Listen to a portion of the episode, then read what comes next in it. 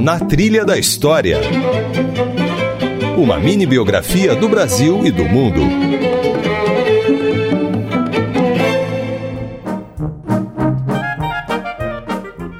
Eu sou Isabela Azevedo e está começando mais uma versão reduzida do Na Trilha da História. Hoje vamos falar sobre a chegada de imigrantes alemães no Brasil, especialmente durante o reinado do imperador Dom Pedro I. Nosso entrevistado é o historiador Rodrigo Trespá, autor do livro 1824, lançado pela editora Leia. Ele nos conta que naquele ano a primeira leva de colonos alemães chegou ao Brasil.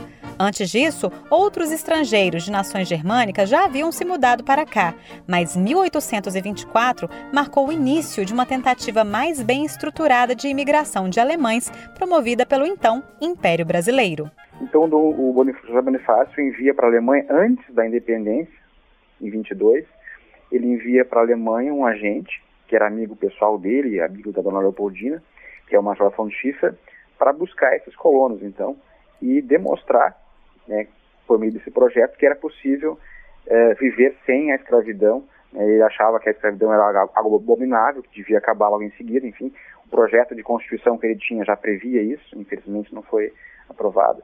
Então é a partir do Bonifácio que começa a trazer, então, primeiras colônias com alemães, com o Brasil já independente, que vai culminar em 1824 com a criação de São Leopoldo, no Rio Grande do Sul, que é a primeira colônia, então, oficial para os alemães, a vinda para o Brasil era uma tentativa de melhorar de vida. A Alemanha passou os últimos, as últimas décadas antes do período migratório com muitas guerras, com Napoleão principalmente, então havia uma economia, já não havia uma estrutura política definida.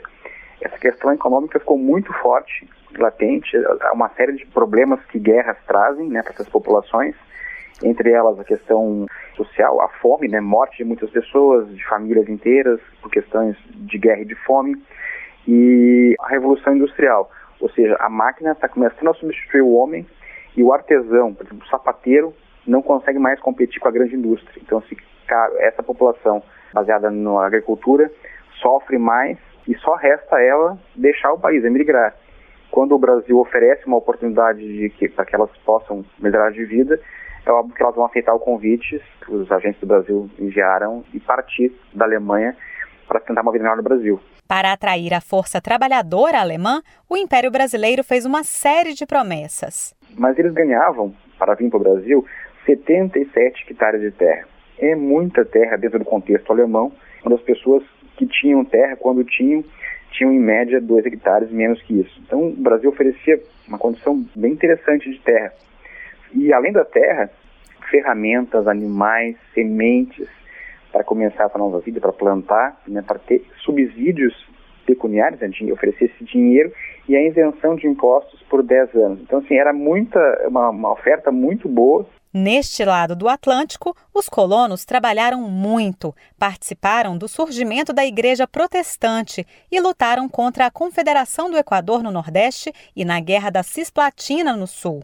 Passadas várias gerações, deixaram sua marca na história do Brasil são acho três fatores importantes que eu considero, né, que é a questão econômica, a questão militar e a questão uh, social, né, a questão religiosa que contribui para o Brasil. E além, claro, a questão gastronômica, a uhum. questão cultural, da questão da dança, uhum. da língua, né, que traz todo esse contexto, esse painel multicultural que o Brasil é.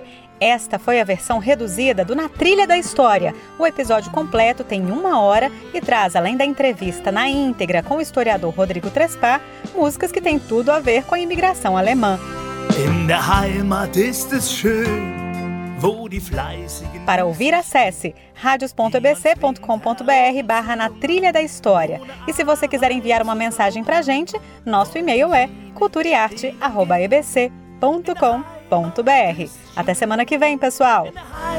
Na Trilha da História.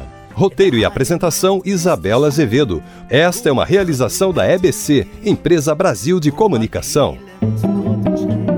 Na Trilha da História. Uma mini biografia do Brasil e do mundo.